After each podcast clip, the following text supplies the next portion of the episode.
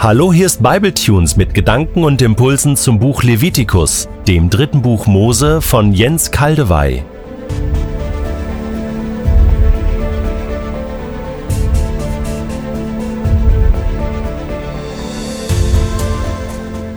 Wir betrachten heute und das nächste Mal das Erlassjahr.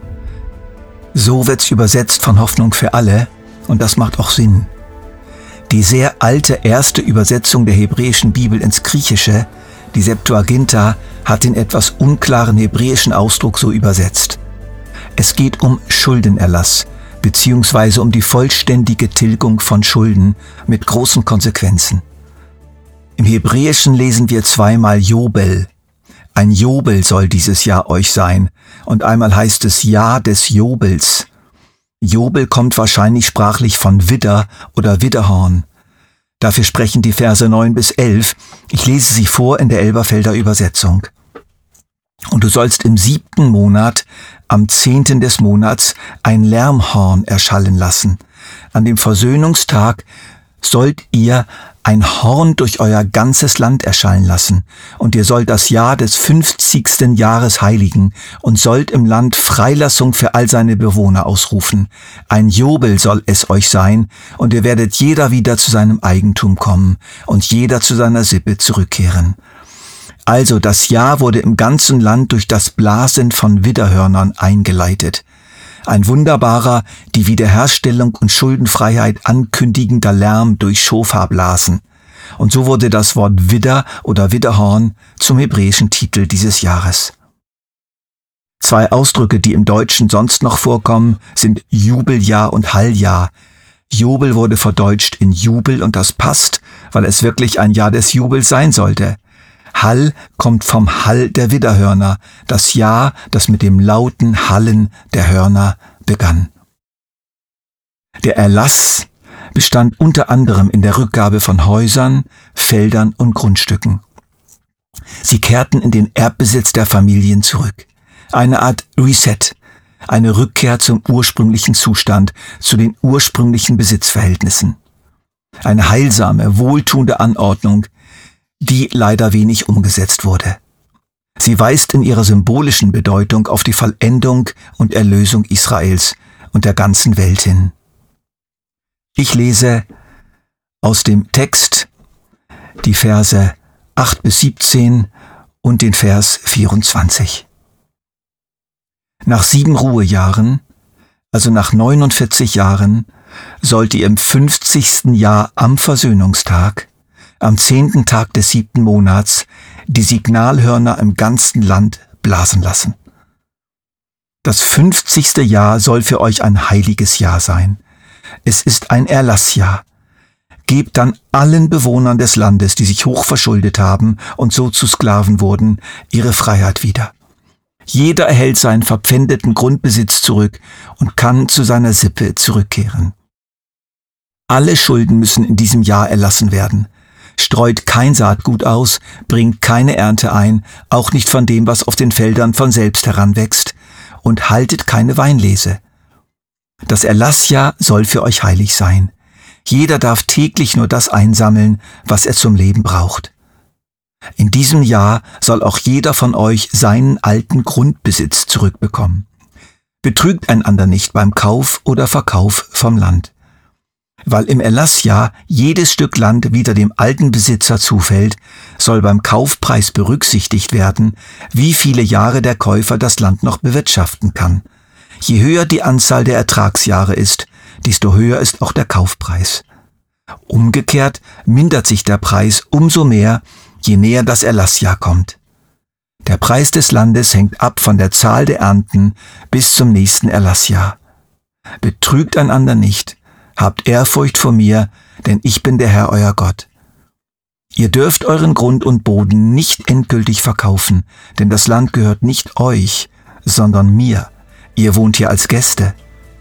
Im ganzen Land sollt ihr ein Rückkaufrecht auf Grund und Boden gewähren.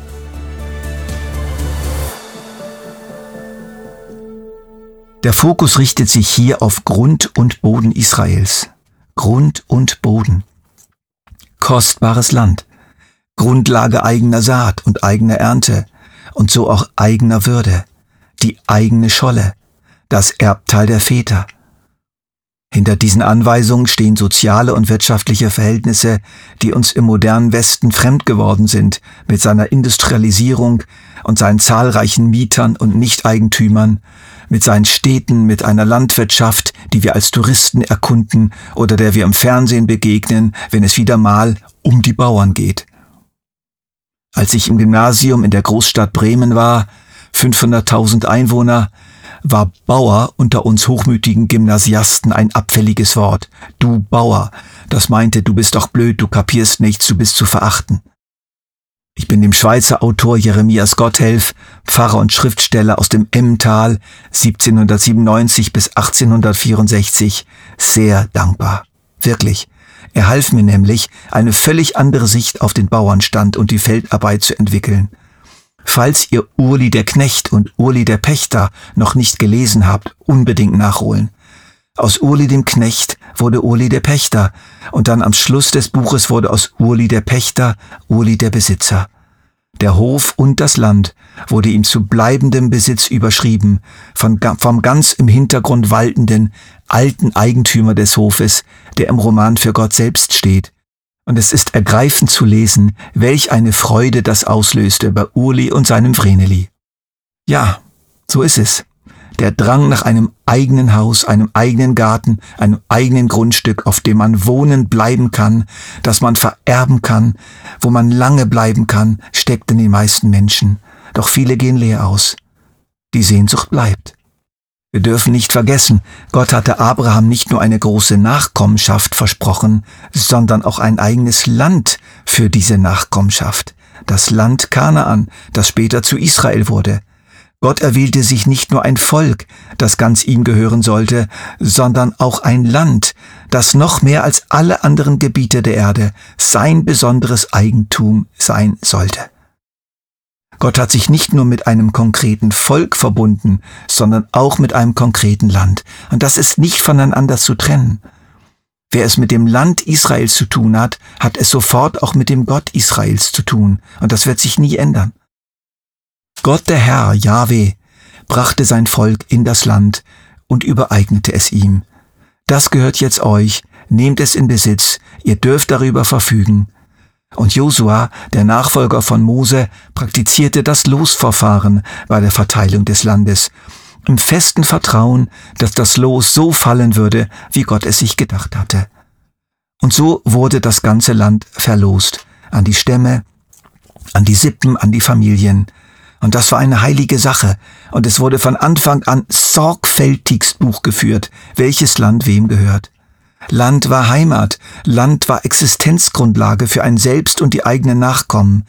Land bedeutete würdevolle Existenz. Ich betone nochmals, das Land wurde nicht nur für die Lebensspanne einer Person gegeben, sondern für ihn und die Generationen nach ihm. Es sollte im Besitz der entsprechenden Familie bleiben. Und deswegen durfte es niemals für immer verkauft werden, sondern nur verpachtet. Das heißt, man überließ Nutzung und Ertrag des eigenen Erbteils für mehr oder weniger Jahre jemand anderem, um zum Beispiel Schulden abzuzahlen. Aber man konnte es jederzeit zurückkaufen. Spätestens fiel es im Erlassjahr wieder an den Eigentümer zurück. Hinter dieser Anordnung erkenne ich einen Gott, der uns nicht nur Leben gibt, sondern auch einen Lebensraum, eine bleibende Heimat, ein Ort zum Gestalten und Bewahren und zur Ernährung, ein Ort, der uns zugesprochen wird und zugesichert, ein Ort, der in den himmlischen Büchern auf unseren Namen eingetragen bleibt. Zum Schluss dieser Episode noch einige Worte aus Genesis 2. Dann legte Gott der Herr ein Garten im Osten an, in der Landschaft Eden, und er brachte den Menschen, den er geformt hatte, dorthin.